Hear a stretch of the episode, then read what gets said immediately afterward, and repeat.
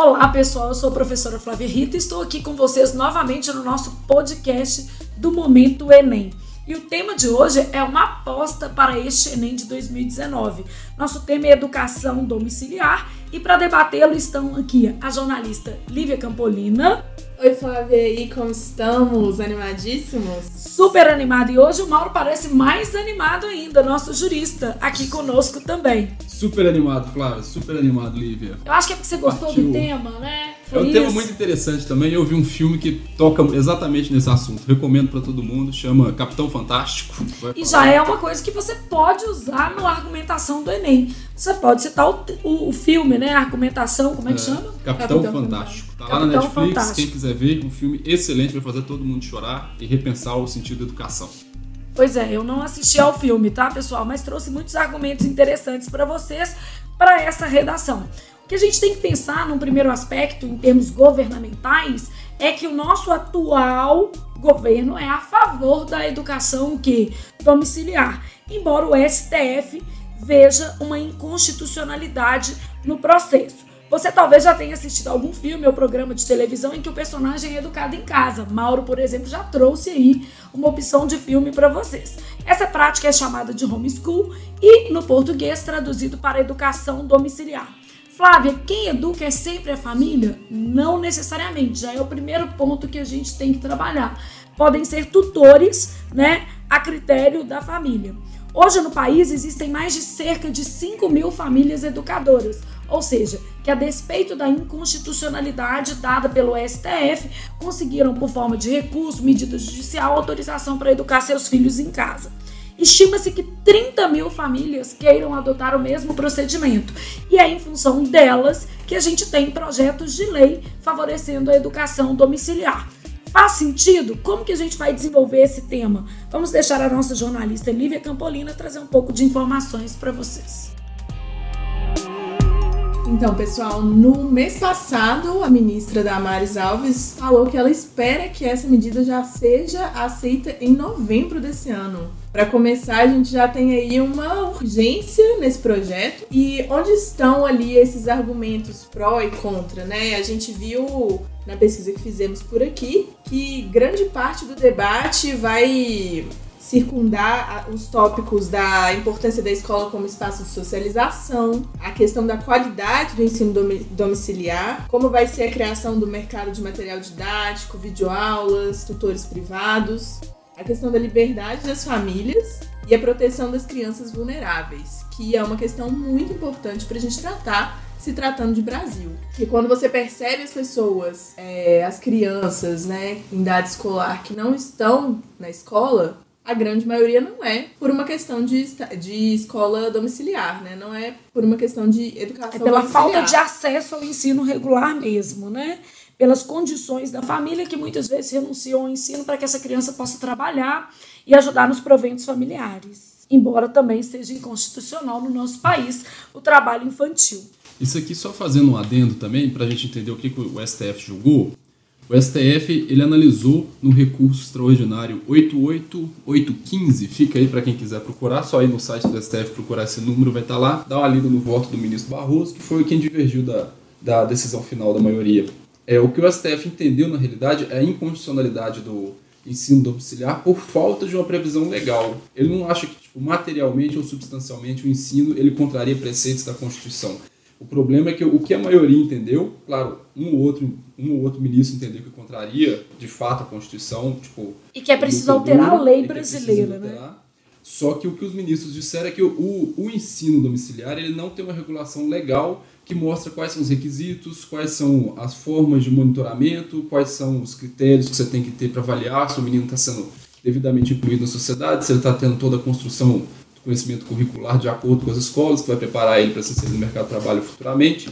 Então, os ministros não entenderam que a constitucionalidade ela vai na, na substância do ensino domiciliar. O problema todo que a gente tem é Ou seja, ele pode ser permitido pode no Brasil, permitido, desde que, que, exista uma lei específica. Exatamente. Agora a gente está tendo a tramitação, tanto que no voto do ministro Barroso ele mesmo fala que já havia uma, uma movimentação por parte do Legislativo, do Congresso Nacional, de aprovar uma lei regulando o ensino domiciliar. E trazendo também, quem quiser dar uma lida no voto, eu recomendo, porque o, o ministro Barroso ele conseguiu fazer um, um apanhado geral assim do ensino domiciliar no mundo. Né? Ele mostra que diversos países regulam a prática. Nos Estados Unidos você tem mais de um milhão de pessoas sendo instruídas pelo ensino, de, pelo ensino domiciliar. A França você tem a França se a gente pegar, né, que é, é basicamente o país com o, o ensino público mais abrangente que tem, partindo desde o ensino básico até as faculdades. Você tem lá um, um volume de mais ou menos 5 mil pessoas sendo instruídas. A Finlândia, que está sempre na liderança do ranking do PISA, tá, tem, também tem uma regulação de ensino domiciliar. E os países que proíbem categoricamente, que também tem alguns de relevo, por exemplo, a Alemanha, eles se mostram mais uma minoria dentro do conjunto. Na realidade, pessoas, o, o ensino domiciliar ele é visto de uma maneira geral como complementar a parte de instrução do indivíduo dentro da sociedade. Até né? porque a nossa Constituição traz que tanto a escola quanto a família têm a função de educar. E é, e é em cima desse ponto que a gente vê que não existe uma proibição constitucional acerca do ensino domiciliar. Ou seja, a Constituição não veda, não proíbe. Logo, tanto uma medida provisória quanto uma lei específica poderiam resolver o problema. Exatamente, né? exatamente. O que a gente tem também, que alguns ministros levantaram, é porque parece que o, a gente tem um, um, um certo problema de uma não é bem uma lacuna, né? mas o, o, termo na legislação não é tão claro no sentido de que se proíbe. Então permite essas interpretações. O ministro Barroso mesmo interpretou que a legislação como a LDB, a Lei Diretriz de Bases e o ECA, eles tratam na questão da educação exatamente da educação formal. Então você tem essa lacuna que deveria ser tratada a parte de educação doméstica, né?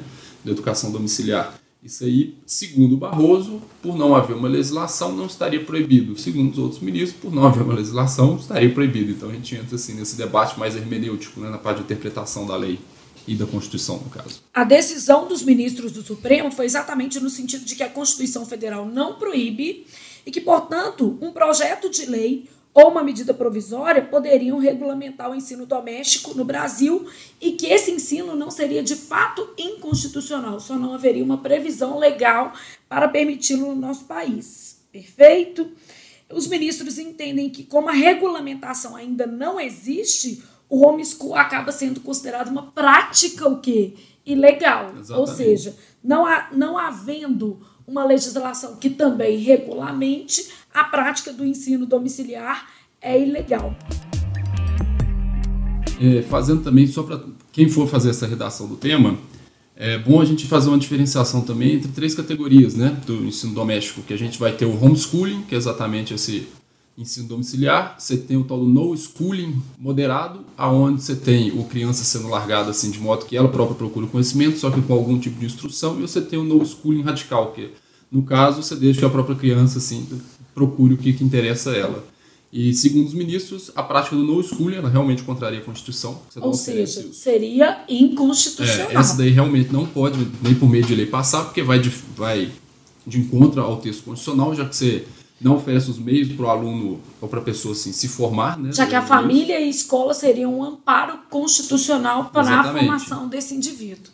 E o homeschooling, na visão que o, os ministros falam de utilitarista, ele seria permitido desde que houvesse algumas regulações específicas. Por exemplo, você teria que ter um monitoramento regular para saber como é que está sendo a formação do menino, se ele está acompanhando o, os colegas programa também, né? Programa para saber se a família está oferecendo conteúdo curricular semelhante ao do colégio, porque isso é uma coisa também. A gente tem que pensar que o Estado ele tem uma função de organização social, né? Isso aí na parte que a gente vai para pesquisa e formação, na parte de educação, quando ele desenha o, o conteúdo programado, o conteúdo curricular dele, ele tem uma visão tanto de mercado para fazer a inserção do, do indivíduo no, no mercado de trabalho, quanto de formação pessoal, filosófica, religiosa, política para fazer com que haja o desenvolvimento da cidadania.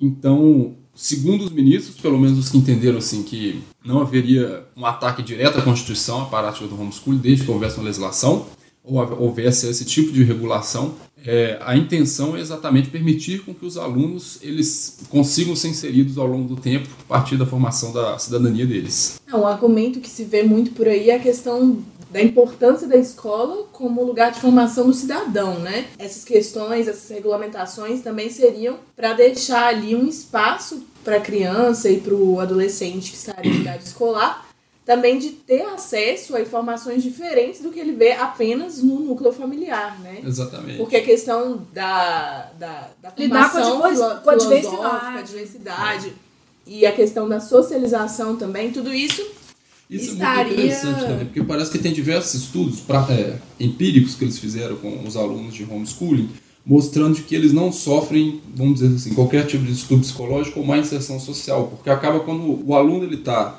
inserido no sistema de educação domiciliar, a gente tem a ideia que normalmente fica largado, né? mas normalmente os pais que adotam esse tipo de modelo tem, acabam, no final, tendo um custo mais elevado que se pagasse o colégio, porque vai pagar um tutor, vai fazer a separação do conteúdo curricular. E, de certa maneira, vai... desonera o Estado. Né? É. Existem alguns, alguns fundamentos, exatamente no caso do Brasil, por exemplo, que 85% da população estuda em escolas públicas, famílias que optassem por isso, de certa maneira, estariam desonerando o é. Estado.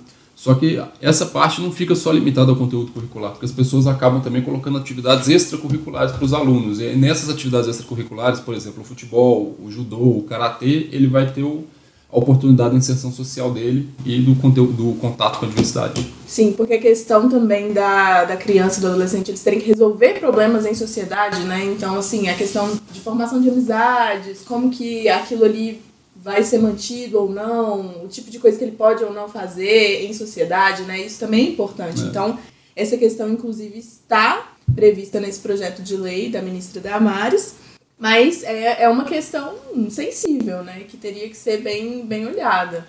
Bem trabalhada, né? O acompanhamento, vamos dizer assim, tanto psicológico quanto pedagógico desse educando seria essencial. Bom, por que algumas famílias optam pela educação domiciliar? Então, na hora de fazer uma argumentação na redação, o aluno poderia usar alguns aspectos. O primeiro é que a mesma fundamentação da escola sem partido, né, que está sendo inclusive votada aqui em Belo Horizonte ao longo desta semana, tá? E aí já é um entendimento de uma legislação municipal, diferentemente do homeschool, que seria uma decisão mais em âmbito. É, federal né? A gente saber isso também faz muita diferença na hora de colocar esses argumentos na redação do Enem. Há famílias que acreditam que o estudante é exposto a manipulação ou influências em dissonância com a abordagem familiar. Então, para elas, não faz sentido colocar os filhos dentro de escolas, porque os preceitos familiares seriam diluídos ou menosprezados dentro desses ambientes. Alguns pais ainda julgam que as instituições de ensino hoje são de má qualidade e os profissionais acabam sendo ruins, mal formados, beleza? Isso já é um ponto aí.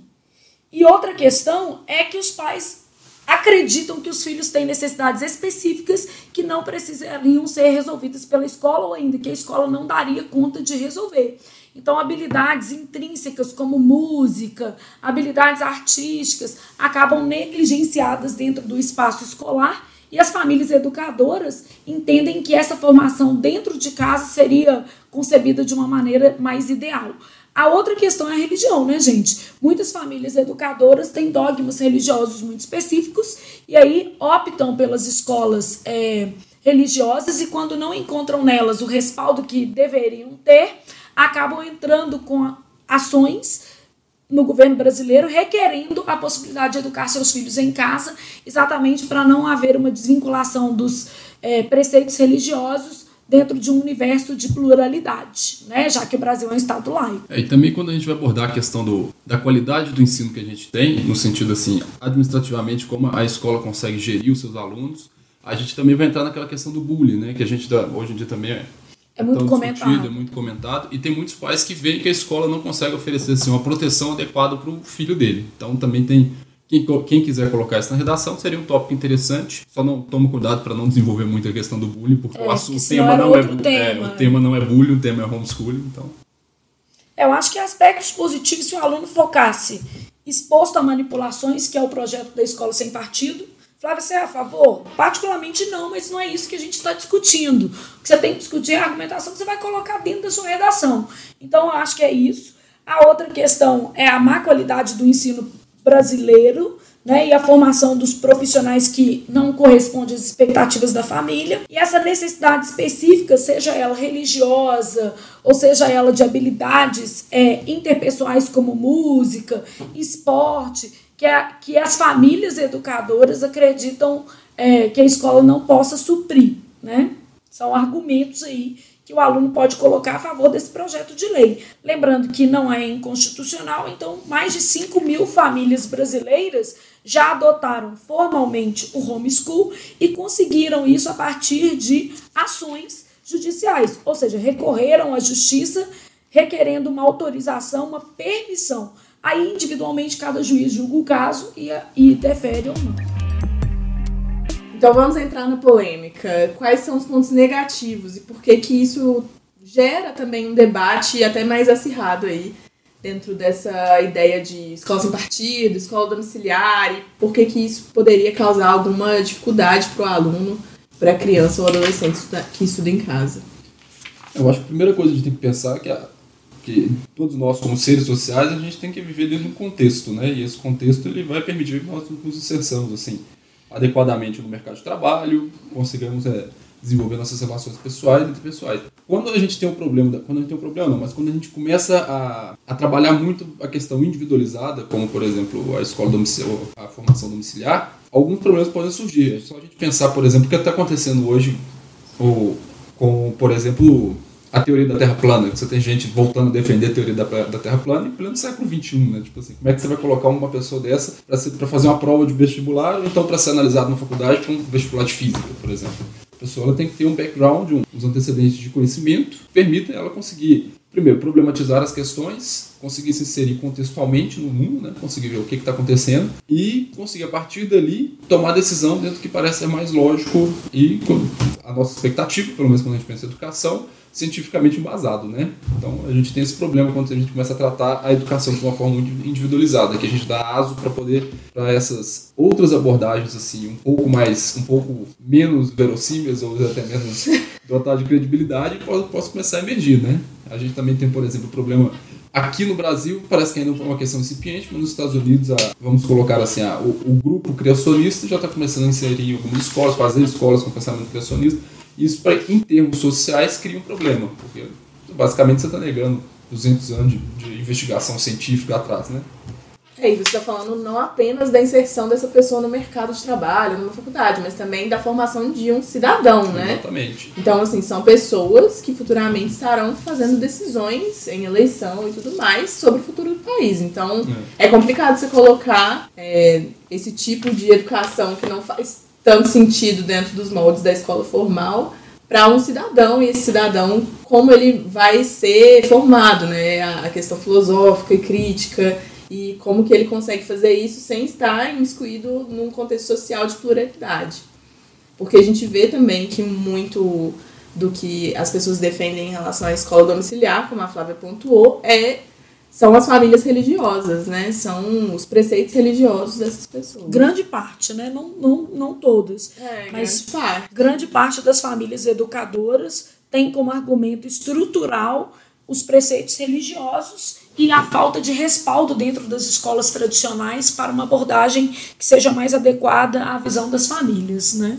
Mas existem outros argumentos. Segurança, Olha aqui, muito, muitas famílias hoje entendem que o ambiente da escola não é um ambiente seguro para os próprios filhos. Uhum. Haja vista, por exemplo, escolas que foram vítimas de tiroteio. Também nos Estados né? Unidos é bastante comum, né? É verdade. Até fundamental. É. é. são os riscos do ambiente escolar, né? Violência, exposição Isso, a drogas, exposição bullying. a drogas, bullying. Agora, por até exemplo, quando, quando você pega o Capitão Fantástico, né? O filme, ele mostra mais por uma questão assim que os métodos de ensino formais seriam ultrapassados. É. Que eles não Esse é o argumento do meu seriam filho. de 16 anos. inadequados. Mas na realidade isso é muito interessante a gente pegar também a, qual a razão da educação hoje em dia, né? A gente não tem mais aquela educação enciclopédica onde você tinha Não. que saber o que é uma mitocôndria, o que é uma miose, uma mitose. Não que isso não seja importante, obviamente, mas hoje em dia você não precisa mais ter aquela figura do professor ditando para você o que é uma mitose ou uma meiose, porque você pega o seu celular, você descobre, você vai ver um videozinho muito mais interativo, muito mais didático. Então a, a função da educação hoje em dia mudou e as escolas do, do formato Tem que se a habilitar a esse novo formato. Exatamente, elas ainda não conseguiram se atualizar. É o momento que você tem, vamos dizer assim, a demanda dos alunos por uma pedagogia assim, mais crítico, crítica analítica, de base cooperativa e um pouco mais distante desse conteúdo enciclopédico, você tem as escolas ainda oferecendo provas com os alunos perguntando ah, quando o Brasil foi descoberto. É, Sem um pensamento crítico. Sem um pensamento por crítico. trás. Exatamente. E aí, talvez, dentro de um ensino domiciliar, que a pessoa fizesse ali uma grade para que tivesse um ritmo mais rápido, mais crítico. Exatamente. E outra coisa também que a gente tem um problema no, na estrutura do, do, do nosso sistema educacional é porque ele também é focado, vamos dizer assim, ó, ele tem um princípio competitivo, né? os alunos competem por notas. Você tem esse ligeiro problema onde você não tem aquela cooperação para a construção do conhecimento. E o mercado de trabalho hoje mudou. Hoje em dia você não tem mais o seu chefe disputando com você a vaga. Hoje em dia você produz, pelo menos no setor privado, assim, a ideia é você gerar ideias, você conseguir dialogar, resolver problemas e de uma maneira muito mais sistemática. E é, essa abordagem sistemática para resolução de problemas passa necessariamente por cooperação entre os agentes, no caso, que pode ser feito desde pequeno pelos alunos, né? Entre os aspectos negativos, que eu acho que o aluno pode fazer uma contraposição no texto, mas considerando a premissa governamental, eu usaria possíveis soluções para regulamentar o homeschool. E aí entenda que não tem a ver com ser contrário ou favorável à medida. Tem a ver com você dançar conforme a música, né? A gente espera que o Enem esteja formatado dentro de requisitos governamentais, queiramos ou não, e aí eu acho que o aluno tem que se preocupar em tirar nota mil. Eu sempre falo com ele, eu tô aqui para te ajudar a tirar nota mil, eu não tô aqui para te dar minha opinião, né? Mas eu acho que entre os argumentos contrários, você poderia usar o ministro Alexandre Moraes, explicando que para ele a evasão escolar seria muitas vezes travestida de educação que domiciliar. O Brasil é um país muito amplo, muito diverso. A gente já tem uma das mais altas taxas de evasão escolar do mundo e isso poderia ser agravado a partir da regulamentação da educação domiciliar ou pelo menos da falta de uma fiscalização mais adequada por parte do governo, porque essa função é do governo. Um outro argumento contrário que eu acho muito interessante e preocupante é o fato de dificultar a identificação de abusos, abusos físicos, abusos sexuais e abusos psicológicos. A gente tem no cerne da nossa sociedade uma questão muito é, problemática, que é a pedofilia, e ela geralmente está associada a pessoas muito próximas das crianças.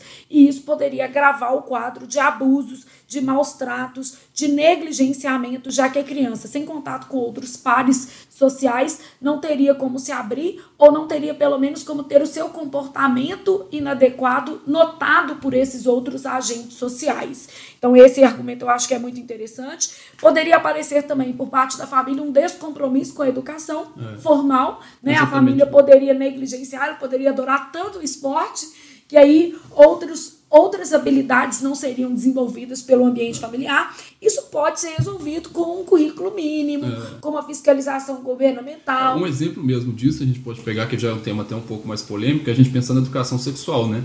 Uma família que às vezes seja um pouco mais fechada a questão da educação sexual, porque acha que não, não é não tem que abordar. Passar, não tem que é. abordar. Não vai abordar. Isso aí a gente vai ter um problema na formação desse cidadão, porque ele não vai conseguir entender, tipo assim, o que é um assédio ele está sendo vítima de um assédio. Isso aí a gente entra num problema também de vítima, que a vítima não consegue entender a sua situação de vítima. Né? Eu acho que é um pouco isso. E outra coisa que você pode usar como contrário é que nós temos 70 milhões de famílias e só 5 mil famílias até hoje requereram a educação domiciliar. E se espera que cerca de 30 mil famílias o façam, mas de 70 milhões para 30 mil, ou seja, é um peso muito pequeno para um debate tão grande. O Brasil tem outros problemas mais graves, como, por exemplo, a qualidade da educação para ser discutida no primeiro ponto. E a condição de essas famílias realmente se tornarem famílias educadoras. O Brasil dispõe de famílias tão ricas para estruturar um ensino assim, para poder pagar tutores, ou a gente deveria deixar esses casos serem debatidos individualmente? Ou seja, a família realmente tem que entrar com uma ação judicial para requerer o direito de educar em casa e a gente já prevê essas considerações. Ou seja, o governo eventualmente vai lá por meio do judiciário e autoriza, porque a família demonstra capacidade para tal. E aí definem-se os modelos de fiscalização. Eu acho que é interessante a gente colocar essa contraposição, mas eu no cerne, assim, considerando o que, que eu poderia usar como argumento de autoridade, eu ia usar a Damares. Embora, na minha opinião, a questão deve ser discutida pelo Ministério da Educação, ela acaba sendo uma bandeira muito mais do Ministério da Família, da mulher e dos direitos humanos. Você pode usar o próprio argumento do STF, tanto, com, tanto a favor quanto contra, né? Porque não foi considerado É, o STF traz as duas é, E se quiser utilizar realmente um a favor, é só citar o ministro Barroso. Se quiser utilizar um contra, utilizar o ministro Alexandre de Moraes. Isso. Então, eu acho que é por aí, né? O aluno pode falar que é uma decisão conjunta do Ministério da Educação com o Ministério da, da Mulher, da Família e dos Direitos Humanos. E por que o Ministério da Mulher, da Família e dos Direitos Humanos está envolvido? Porque, segundo a Damares, esse problema ou é, essa necessidade advém das famílias. Ou seja, é uma previsão requerida pelas famílias. Logo, o Ministério da Família estaria inserido. Vale um outro argumento de autoridade que eu acho que é super legal, é que o Brasil está se fundamentando também num pacto, é um pacto da Costa Rica para poder aderir à educação domiciliar, uma previsão de que as famílias podem escolher o que fazer ou não com seus é, filhos. É, né? Você tocou nesse assunto do Pacto de Costa Rica, também é muito interessante porque isso aqui possivelmente é a Convenção Interamericana de Direitos Humanos? É, é a Convenção Interamericana de Direitos Humanos, é. exatamente. É. E por isso colocar dentro do Ministério é. de Direitos Humanos. E aqui, aí eu vou fazer já um argumento bastante técnico, né? A Convenção Interamericana, ela tem um, um estado constitucional super legal, então significa que as normas que estão abaixo dessa estão abaixo da, da Constituição, não tendo autoria de direitos humanos, elas vão estar abaixo da Convenção, então a gente pode utilizar essa aqui como uma norma que deve guiar as, as políticas de Estado. E segundo, que a gente tem também uma resolução da ONU, todo mundo conhece, que é a Resolução dos Direitos Humanos, que é, no caso, a Convenção Universal de Direitos Humanos e tal, que, se eu não me engano, o artigo 26, item 3, vai trazer exatamente uma, um, um, um texto parecido com esse no que tange a direito dos pais de escolher a educação. Então, você também já tem mais dois argumentos de autoridade. Você tem a Convenção Internacional de Direitos Humanos, a Convenção Interamericana de Direitos Humanos. E aí, né, o Pacto Desculpa, de Costa Rica a Declaração dos Direitos Humanos, e aí a gente sabe que as famílias realmente poderiam ter o poder de escolher. E só reforçando, a família brasileira ela tem o direito de escolher, só que ela não tem uma previsão legal, porque se você entrar na justiça, você consegue é, autonomia para educar em casa, desde que você comprove condições para tal, né? É, um argumento contrário também que a gente pode usar, que eu acabei de lembrar, que o ministro Gilmar Mendes levantou, é no aspecto financeiro, né? Que não só das famílias, mas do próprio Estado. Porque se a gente está pensando que as famílias devem ser monitoradas, o, ensino que está sendo prestado, e ela, elas devem ser cumprir uma grade curricular, essa grade curricular vai ser avaliada periodicamente por uma escola, a gente está falando de um órgão de fiscalização. Então você vai ter que contratar servidor, vai ter que montar um órgão, alugar prédio. Existe um custo, vai, né? Vai existir um custo público para isso e a gente tem que pensar até que ponto é interessante o Estado arcar com mais esse custo, igual a Flávia falou, sendo que nós temos 70 milhões de famílias. É, temos 70 milhões de famílias utilizando E mais de, pouco mais de 5 mil famílias é. conseguiram é, judicialmente a previsão de educar em casa. Estima-se que 30 mil famílias queiram aderir ao programa. E isso, igual a Flávia comentou também, é num país que tem diversas outras prioridades, né? Tem mais esse gasto público, sendo que você poderia fazer programas sociais muito mais efetivos.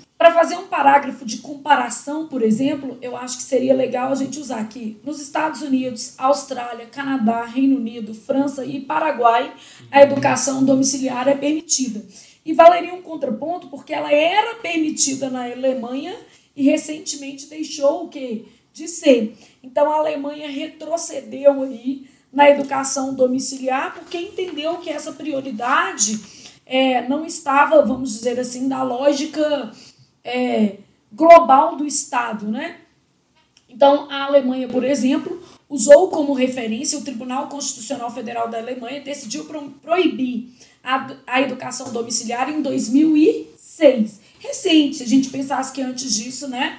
Segundo a decisão da Corte, é de justo interesse público contrariar a criação de sociedades paralelas, quer com motivações religiosas, quer com motivações ideológicas promover a integração das minorias é dever do Estado. Então, eu acho que essa questão da promoção, da integração das minorias, até para que o próprio indivíduo que nasceu naquela família, mas eventualmente pode discordar da sua família, pode não querer seguir preceitos ideológicos ou religiosos, possa ter autonomia como sujeito e como indivíduo. Então, a Alemanha, principalmente pensando na expressão que teve é, Hitler e outros movimentos dentro do, do, do seu contexto histórico, achou por bem proibir a educação domiciliar, porque, segundo ela, isso poderia acabar estimulando a prática do preconceito em relação a outros grupos e reforçando a condição de minoria de alguns grupos. Né? Então é interessante, assim, é uma, é uma argumentação para a gente colocar. Eu acho que a Alemanha seria o, a melhor referência contrária, porque tinha a previsão e tirou essa previsão em 2006. E no caso dos países que aderiram ao método, acho que o Canadá e os Estados Unidos são os que possuem maior é, contingente de educandos nesse modelo, talvez fosse o mais adequado para o aluno mencionar. Só fazendo um adendo aqui ao unschooling que a gente comentou no início, é que a prática é vedada aqui no Brasil e ela não só é vedada, como isso daí também pode configurar abandono intelectual, que é um tipo penal regulado no artigo 246 do Código Penal e que pode dar pena de prisão por caso dos pais que abandonarem ou não ofertarem a educação necessária para os filhos. Beleza? Se alguém quiser saber, pode dar de 15 a um mês de prisão, 15 dias a um mês de prisão, ou de 1 a 3 meses. Tá bom? Fica aí só de curiosidade. Não abandonem intelectualmente é. seus filhos. então vamos de propostas de intervenção. Bom, nesse sentido que a gente estava falando, o melhor é aceitar que precisa ser regulamentado, tá? Então, dentre as propostas de intervenção, eu colocaria o seguinte, que em âmbito processual, passar pelo Congresso, ou seja, pelas duas casas legislativas, esse processo seria moroso e talvez não atendesse as expectativas governamentais e das famílias que acabam pleiteando a educação domiciliar. Então, o ideal é que o governo siga pelo caminho da medida provisória, mais rápido, depende apenas, vamos dizer assim, do presidente para poder propor, e aí, numa sequência, esse tema seja debatido é, no Congresso, em outras esferas sociais. Tá? Eu acho que é interessante para contrabalancear também ter uma argumentação da pessoa na hora de fazer a proposta de intervenção, que nessa regulamentação e com a passagem dessa medida provisória, que tivesse um plano mesmo de implantação dessa lei, para que também tivesse realmente esse órgão fiscalizador, como que todas essas realidades que a gente abordou aqui poderiam ser contempladas Como seria o processo de avaliação desses educantes? Seria semestral, seria anual? Seria um processo no, no modelo do Enseja, por exemplo, a partir do término de ciclos, né? É, como essas famílias educadoras seriam fiscalizadas realmente, teriam uma entrevista via assistente social. Agora pensa no tanto que isso é oneroso para o Estado. Tá? Exatamente. Tá? No, no, no, projeto de lei já tem a, a previsão de provas anuais de avaliação de aprendizagem e tem uma questão lá que se a criança for reprovada por dois anos seguidos ou três anos não consecutivos, a os pais perdem o direito de, de fazer de a educação um estilo domiciliar. formal. Exato.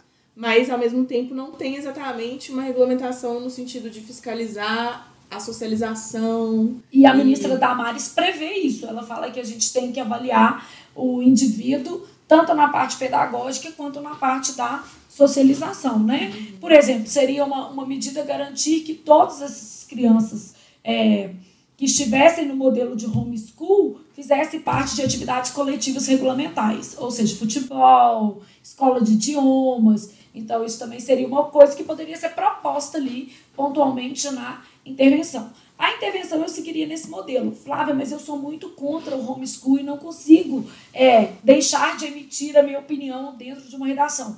Coloca na argumentação, coloque os aspectos negativos na argumentação e fala assim, ó, para resolver a constitucionalidade ou a legalidade da medida, né, vamos usar o termo legalidade, que ele vai ficar mais adequado, já que, segundo o STF, não é inconstitucional, só não existe uma previsão legal.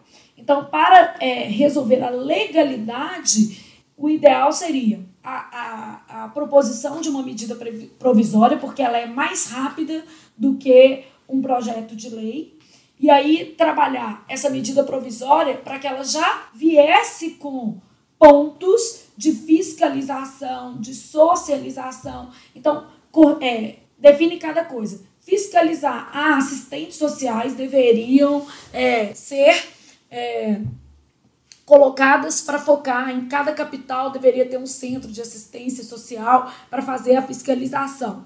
Aí, outra medida, socialização o projeto já deveria trazer em seu bojo, em seu escopo, a, obrigati a obrigatoriedade de atividades extracurriculares na modalidade coletiva, porque senão o pai põe extracurricular o menino para tocar piano, só ele o professor. Então, na modalidade o quê? Coletiva. Então, aí lá poderia vir um escopo, né? Atividades em modalidade coletiva, aula de inglês, desde que fosse numa uma aula o quê? coletiva. A aula de piano ou de música, desde que fosse uma aula coletiva. Então, inseridos na modalidade coletiva para que a criança pudesse vivenciar a socialização. Então, acho que é por aí as possíveis soluções, seu texto ficaria coerente e você não precisa deixar de dar sua opinião. Põe os pontos contrários lá no meio da argumentação. Embora o homeschool venha sendo defendido tanto pelo governo quanto por uma parcela da sociedade, ele vai afetar poucas famílias no universo de 70 milhões. E existem aspectos negativos da medida, considerando-se a atual realidade educacional do Brasil. A gente pensar um pouco nisso, né? O Brasil, será que o nosso principal problema é esse em âmbito educacional? Eu acho que é interessante você pesar isso, tipo, a, as consequências negativas para uma parte grande da população, que aí poderia incentivar a evasão escolar, que poderia ter algum problema no aumento de casos de abuso que não seriam detectados pela escola, é, em detrimento de uma parcela pequena, da sociedade que, que se beneficiaria. E que já pode ser beneficiada por meio de ações individuais. Porque se a gente pensar, se já existem 5 mil, mais de 5 mil famílias é, educadoras, segundo a Associação Nacional da Educação Domiciliar. Então, o Brasil já tem até uma associação né, nacional de educação domiciliar, a NED, então, se já existe isso, a gente, no fundo, pela falta de uma previsão legal, não precisaria estar se preocupando com um problema que já se resolve, né? Ele já pode ser resolvido. Bom, pessoal, e com isso a gente conclui a nossa discussão de hoje, o nosso podcast. Espero que vocês tenham gostado, que a gente tenha trazido um conteúdo de qualidade para vocês.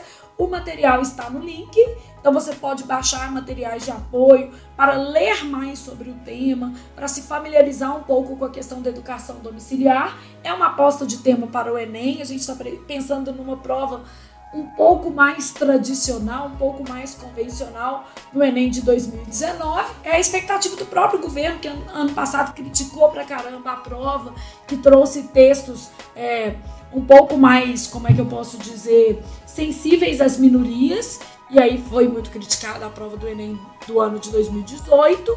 Então, como a gente pensa que o governo hoje está tomando conta desse processo, pode ser que seja uma prova mais tradicional e você tem que estar preparado para tirar mil, porque afinal de contas o nosso objetivo aqui é trazer soluções para o seu problema. E o seu problema é a redação neste caso. É isso aí, fica a nossa aposta. E continue nos acompanhando aqui. Toda semana um podcast novo. Compartilha com os amigos. Se quiser deixar sugestões de tema lá nos comentários do podcast no YouTube ou mandar para as nossas redes sociais, professora Flávia Rita. Estamos atentos aí à sua vontade. Estamos super abertos a isso. E vamos já propor um tema para a semana que vem. Nós vamos falar sobre mobilidade urbana no Brasil.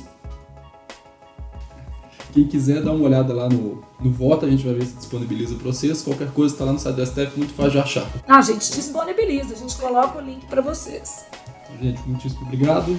Nós aqui agradecemos a participação dos nossos ouvintes e já estamos animadíssimos, nos preparando para trabalhar o tema mobilidade urbana na próxima segunda-feira às 18 horas. Você encontra com a gente aqui no Momento Enem.